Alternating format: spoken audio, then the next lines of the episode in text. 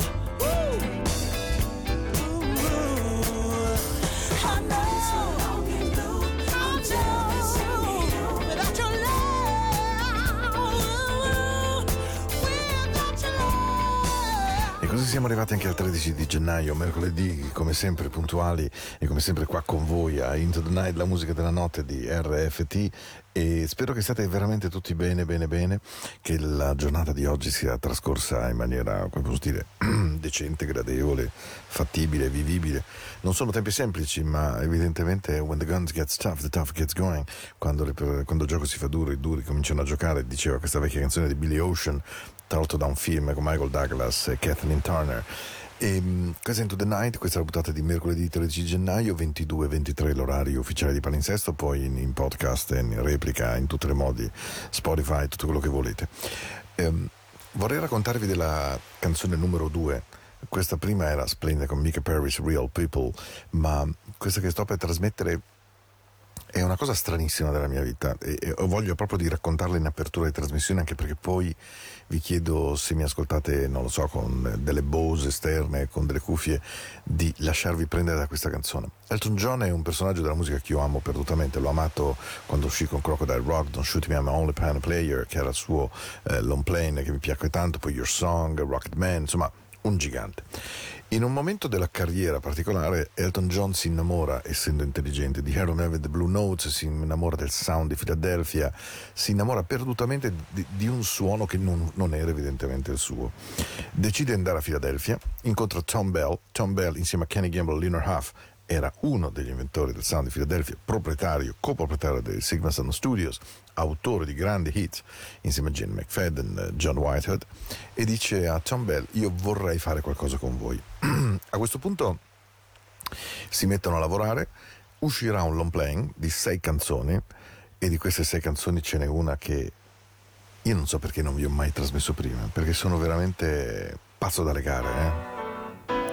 Secondo me questa è una delle più belle canzoni che Elton John abbia mai mai cantato nella sua vita. Are you ready for love? We are never enough ready for love. È una delle canzoni più belle che io conosca e soltanto uno svanito come me poteva non avervela mai messa all'interno di Into the Night, un gioiello meraviglioso. Immaginatelo, Elton John, Philadelphia.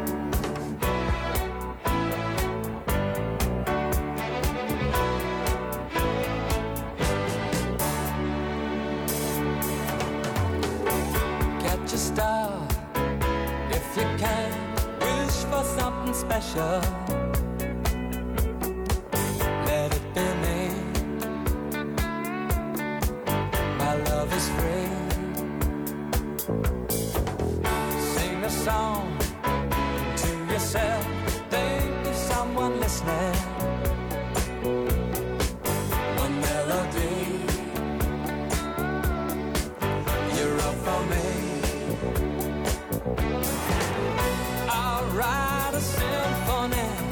for you.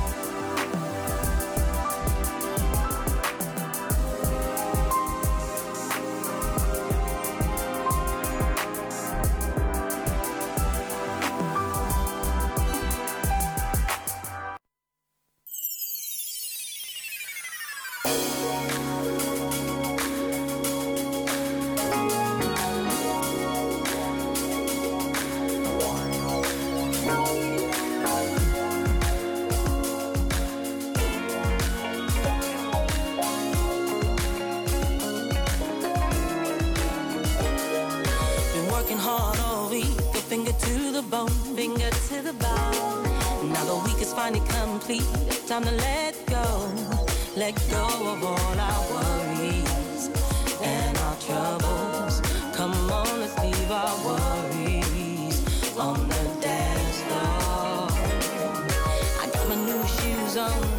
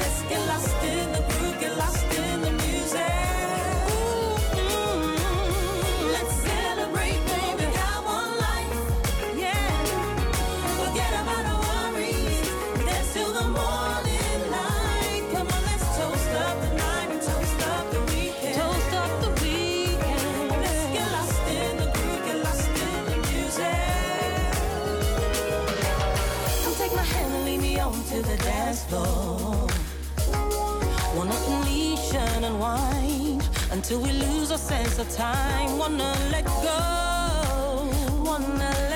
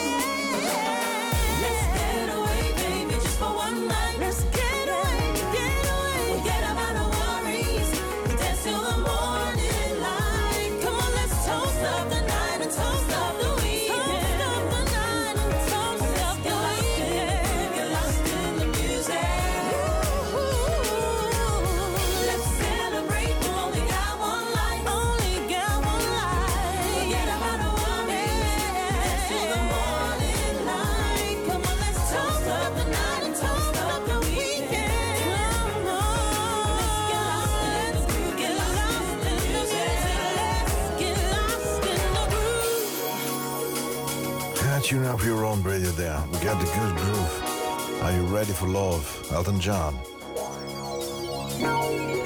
Just One Life, Hills and Soul e Reg Mirix. Questa è una novità assoluta 2021, nuova, nuova, nuova, nuova, proprio appena, appena, appena arrivata, del- appena tostata, vi verrebbe da dire, eh, come si diceva una volta quando si voleva produrre qualcosa di, di veramente notevole. Are You Ready for Love? Sono veramente un assassino, eh, non averla mai messa. C'è dentro tutta la storia del Philly Sound, dentro l'uso degli archi, vom vom vom vom, anche questo modo di incipere, veramente splendido. Una canzone in cui Elton John dimostrò tra l'altro una, un'umiltà artistica, pensate lui era Elton John, voglio dire, quindi è andato al Sigma Sound Studios evidentemente accolto perché era Elton John, questo neanche da dire, ma dall'altra parte prontissimo a mettersi in gioco. Se vi capita di scaricarlo si chiama The Tom Bell Collection ed è appunto Tom Bell era questo uomo straordinario, l'uomo che era molto dietro le Three Degrees, era molto dietro a um, Billy Paul a Dexter Wansel ed era appunto la terza anima del sound di Philadelphia insieme a Kenny Campbell e Leonard Huff appunto e questa è la nostra Into the Night, questa è la musica dolce della notte, ma non solo io negli ultimi tempi ogni tanto metto un pochino più di groove perché... Eh, perché? Questa è una domanda che mi sono fatto perché effettivamente se ascolto certe puntate erano proprio molto molto molto solo notturne. Adesso ho più bisogno di groove, spero un pochino anche voi, ma credo che il mondo abbia bisogno di un pochino di groove. Un'altra novità. Ah, fantastico. Graham DeVogan. Splendida. 20 giorni di vita, canzone splendida, splendida, splendida. Questa è Into the Night. Welcome back, my friends. Oh. Rowan T. Mr. Midnight, il signor mezzanotte. Not bad, eh?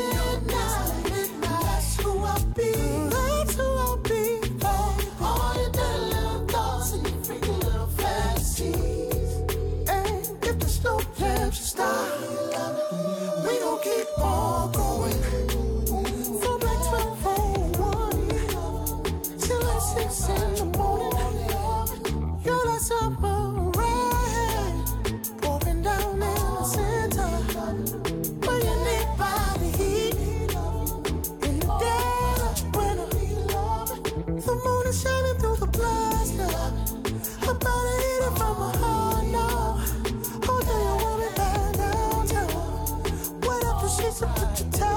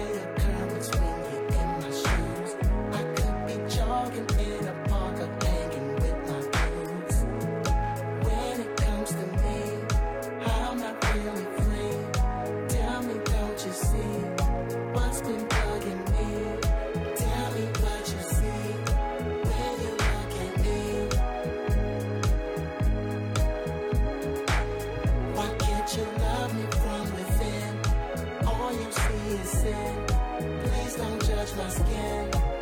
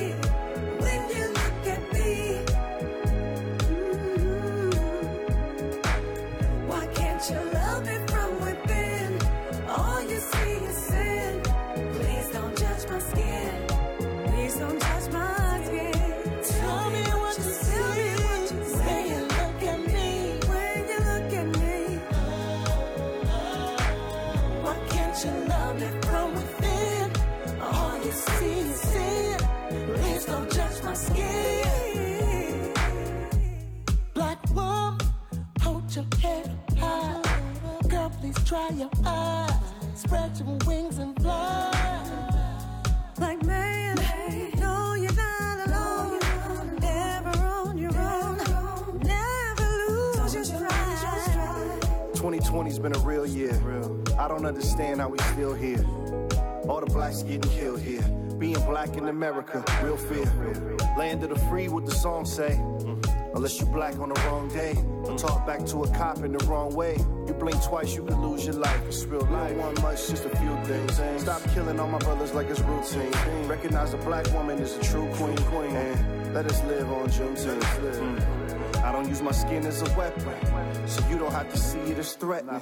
At a time, it just might get me killed. Still, I feel being black is a blessing.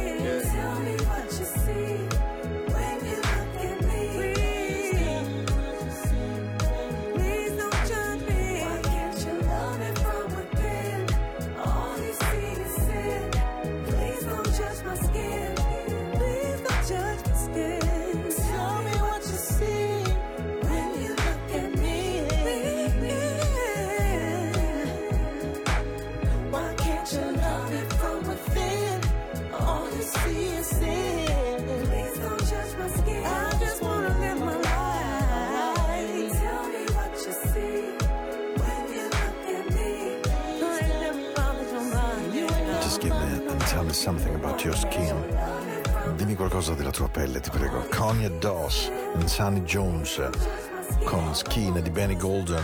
Un'altra novità che questa notte in Into the Night avevo voglia di mettere perché, eh, beh, sì, è chiaro che durante le vacanze il tempo diventa un po' di più e quindi si può andare a caccia di suono, si possono andare a cercare eh, nuove cose da ascoltare.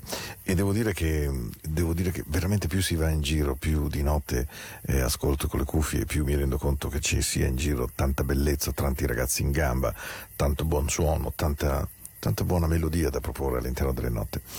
Molto tempo addietro un gruppo meraviglioso come i Crusaders, ehm, che sono stati un supergruppo di jazz, ma poi di soul jazz, altrettanto bravi, quelli di Street Life, di Soul Shadows, ehm, di Keep That Same Old Feeling, Way Back Home. Erano cinque meravigliosi artisti, io li amo perdutamente, Joe Sample, Stick Super, Wayne Henderson, Trombone, Larry Carton e naturalmente Norbert Stick Super on drums.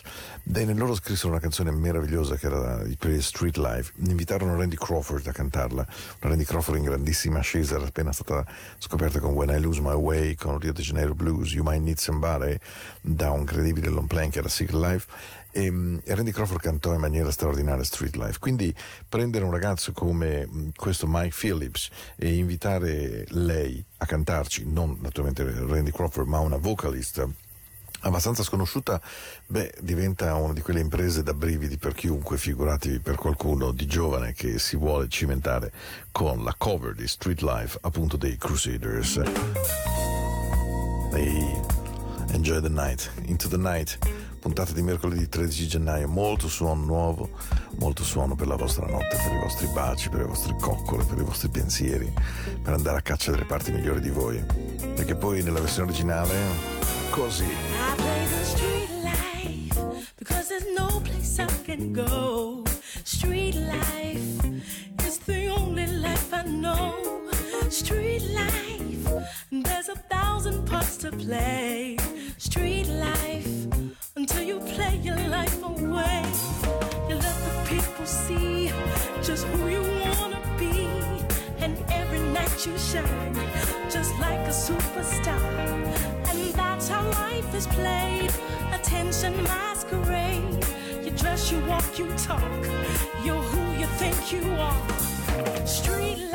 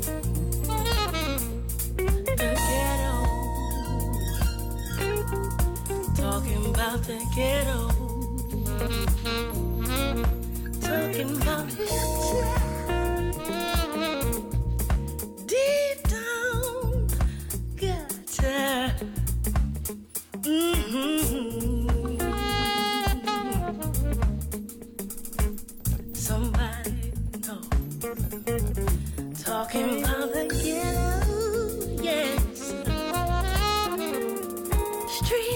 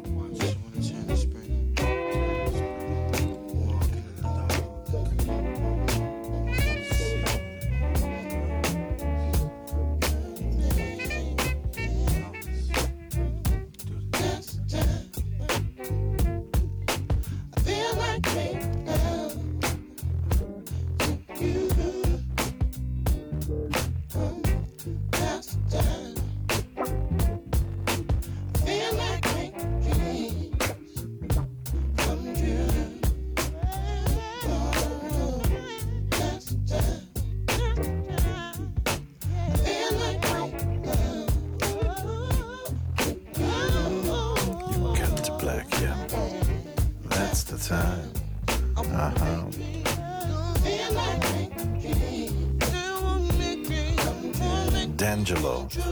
Ah. It's just feel like making love. Yeah, to you, baby. Una grande cover interpretata da un cantante, ma proprio di, voglio dire di dark black perché sarebbe sbagliato, ma insomma è, è uno veramente tosto, perlomeno che a me piace moltissimo. Non è facilmente trasmissibile in, in radio, ma devo dire grandioso. Feel Like Making Love, grande cover degli anni 70-80 di D'Angelo, questa sera qui a Into the Night. Spero che Ah, vi stiate rilassando, c'è tanta musica nuova, c'è tanto suono nuovo. Questa sera avevo veramente voglia di andare via dalle scelte semplici e di andare in direzione di tutte cose che ho sentito in giro e che avessi voglia di condividere, che è un grande tema del nostro tempo. Eh? Condividere, condividere, non tanto sui social, ma condividere col cuore, condividere con le persone a cui vogliamo bene, stare insieme, insomma. Che cos'era, eh? That's the time. La, la voce di D'Angelo dovete sapere che viene fuori da una canzone famosissima che fu incisa agli inizi degli anni 70 e che ogni tanto avete sicuramente sentito che ho trasmesso abbastanza di regola. Take your time now. Just relax your body. Hey, we got the good groove. È una puntata che è nata così, eh? Buon ascolto. Stay, just stay with me, baby.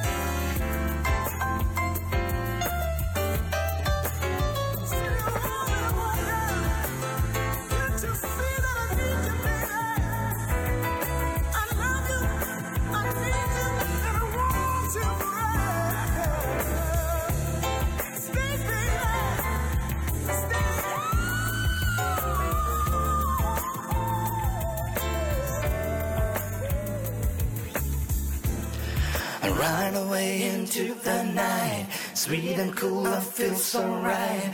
Music showed me right away, and now I know that this song will know. Lead me astray.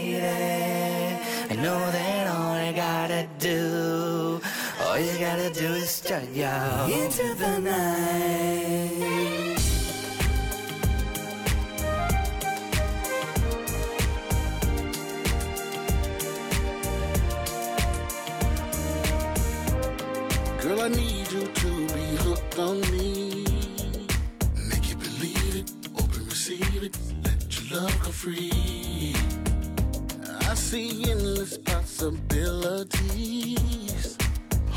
Hill, girl, we gon' chill, we gon' have everything. Now, girl, fall back on me, baby, follow my lead. We gon' dance until the night becomes a fantasy. So spark the candlelight. I'm choosing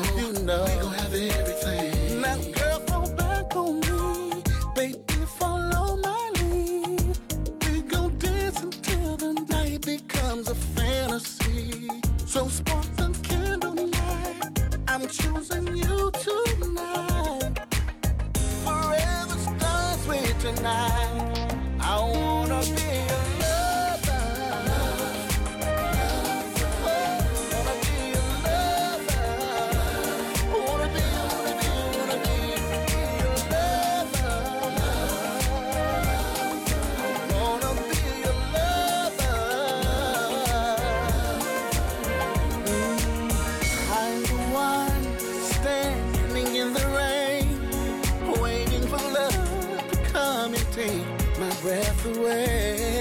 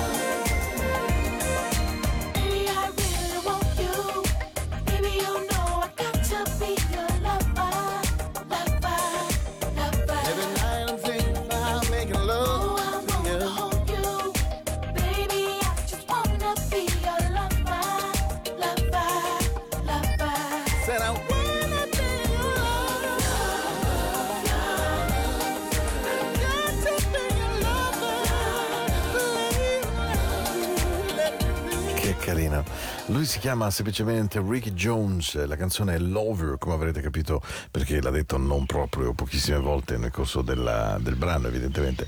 Però devo anche dirvi che lui mi è piaciuto molto fin dall'inizio perché è una scoperta nuova di un'etichetta indipendente e l'ho trovata una canzone veramente gradevole. Siamo a qualcosa come 8 minuti dal termine, ma la prossima canzone non è breve quindi è su questa che vi devo dare un bacio perché è un capolavoro vero e proprio. Di questa canzone vale la pena forse raccontare due o tre cose molto rapidamente. Wishing on a Star è una canzone del 1977 scritta da Norman Whitfield per Rolls Royce. Ehm, Rolls Royce sono quelli di Cars, sono quelli di Love Don't Leave You Anymore e via dicendo. Insomma, un grandissimo ehm, standard della musica soul black, evidentemente. Eh, è stata rifatta da una dozzina e non solo di artisti di mezzo mondo, tra l'altro finalista a, mm, The Voice nel 2011 negli States, Jay-Z l'ha voluto cantare, ma quando poi un grande crooner americano, Will Joning, ha deciso di porgere un omaggio a Wishing on a Star, un po' tutti quelli che amano la musica black si sono detti caspita lui è uno davvero crooner um, Will Joning è un uomo che ha inciso Love Supreme che per me è una canzone splendida molto ritmica ma che ha saputo anche rifare Too High di Stevie Wonder in maniera magica che ha saputo fare Close the Door di Teddy Pendergrass. Quando Will Joning decide di incidere una canzone che appartenuta a qualcun altro che faccia parte della storia del soul vale sempre la pena ad ascoltarlo e così è stato anche questa volta Wishing on a Star è il mio bacio della buonanotte perché, perché è così. Questa sera vi regalo una canzone davvero splendida, di grandissimo livello, per un grandissimo interprete. Ti aspetto settimana prossima, sarà il 18 di, no- di gennaio, sì, buonanotte novembre. Sarà il 18 di gennaio e speriamo che il freddino diminuisca un po' e che magari qualche gocciolina di pioggia arrivi, ma adesso soprattutto godetevi l'immensità di Will Zoning. Se amate la musica black non potete non scaricare sue cose, veramente. Un bacio grande, come la notte.